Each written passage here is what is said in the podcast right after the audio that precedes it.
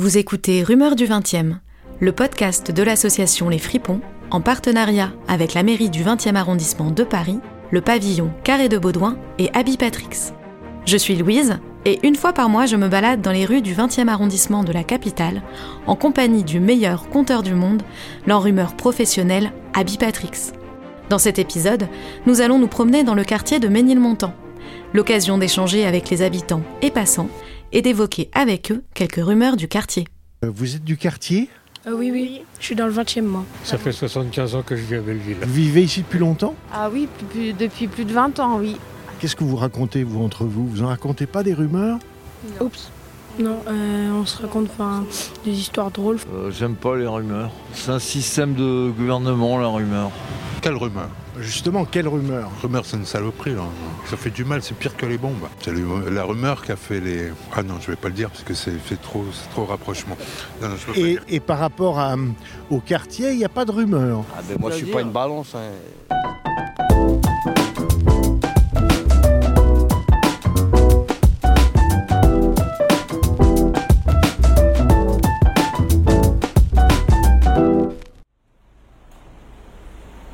Il y avait, rue des Rigoles, il n'y a pas si longtemps, un homme, Jean.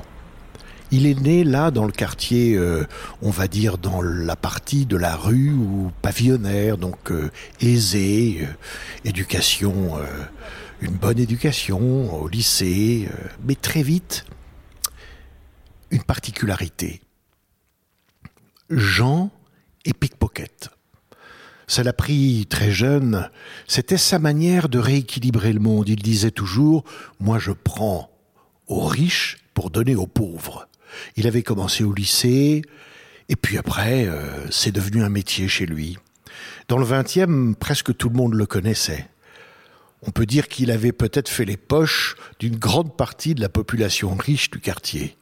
Et puis après, il est sorti du quartier, dans d'autres arrondissements, des endroits plus riches, avec toujours la même attitude. Prendre aux riches pour donner aux pauvres.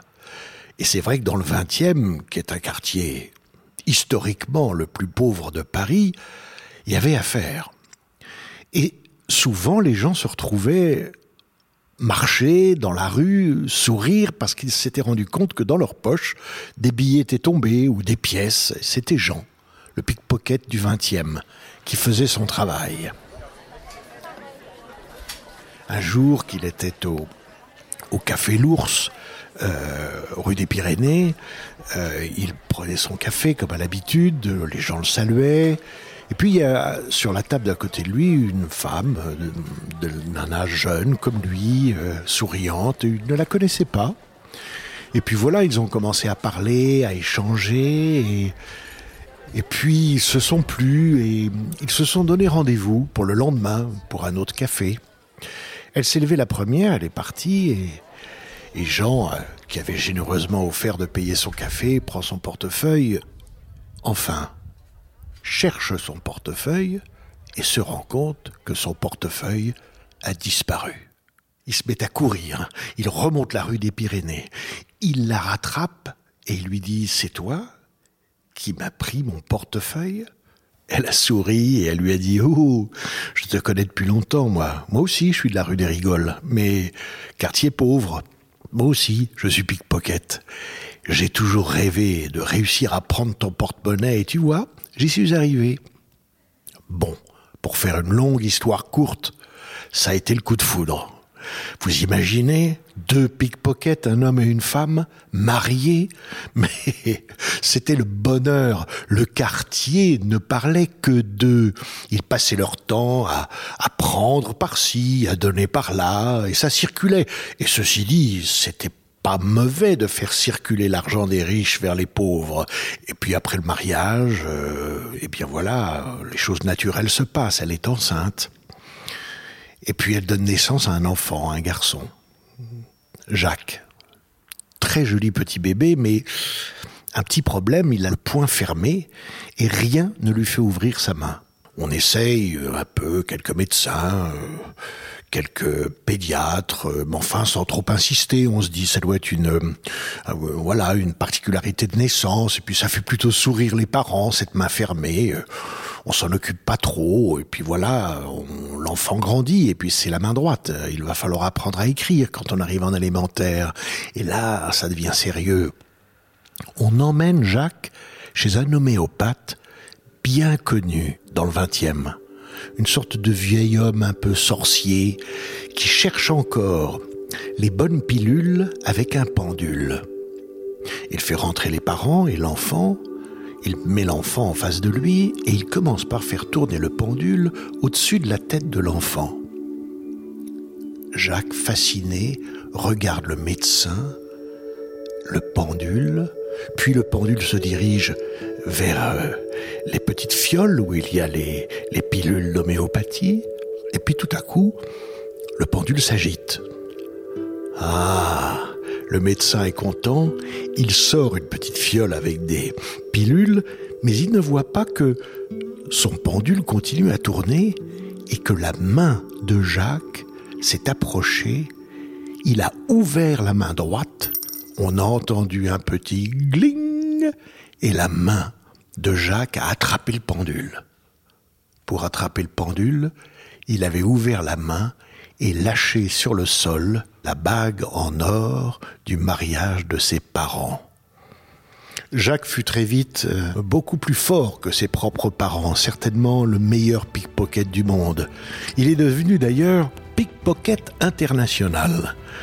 Il était spécialisé dans les banques, dans les actes de vente, et dans toutes sortes de choses qui font que aujourd'hui, la rumeur qui circule, c'est que Jacques aurait racheté le PCB à la mairie du 20e pour en faire une école, son école, l'école des pickpockets internationaux qui participerait au rééquilibrage financier du monde car personne ne veut abattre le capitalisme, eh bien lui le fera mourir dans l'œuf grâce à une flopée d'élèves qu'il aura qui parcourront le monde en prenant les portefeuilles des uns pour les donner aux autres.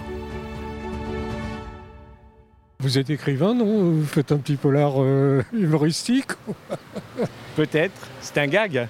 Non, vous, avez déjà vu des pickpockets du quartier ici? Euh, Très peu. Parce que la rumeur qui circule, c'est que le 20e serait le berceau de l'art du pickpocket pour prendre aux riches et redonner aux pauvres. Ah oui, c'était oui du temps du gang des postiches, ça. Voilà. Oui, il y a eu cette histoire, oui. J'y suis souvent et j'ai jamais eu de problème. Non mais c'est pas vous, hein. Ce serait des pickpockets dont la particularité serait de... réunir... Euh, c'est surtout de rééquilibrer l'argent dans le monde Oh ben ça, c'est Robin des Bois. Qu'est-ce que c'est que cette bêtise? C'est pas possible? Ça me paraît du plus grand farfelu. Jean Rigole, vous avez jamais entendu parler de lui? C'est le pickpocket de la rue des Rigoles. Ah bah c'est peut-être moi. Hein. peut-être que vous êtes en face de Jean Rigole. Ah ça s'appelait Jean Rigole Oui. Bah merde parce que moi, on m'a dit que la rigole, ça venait de, des rigoles, des petites rigoles qui étaient comme ça. D'où vient le nom de rigoler En fait, à l'époque, c'était des petites rivières qu'on appelait des rigoles. Et le mot rigoler vient du fait que les femmes, avec leur corset, dès qu'elles riaient, se pissaient un peu dessus. Donc on appelait ça des rigoles, comme les petites rigoles. Alors, est-ce que c'est Jean Rigole ou c'est une autre légende urbaine? Tout est sujet à critique polémique dans le 20e. Pourquoi pas le pavillon carré de Baudouin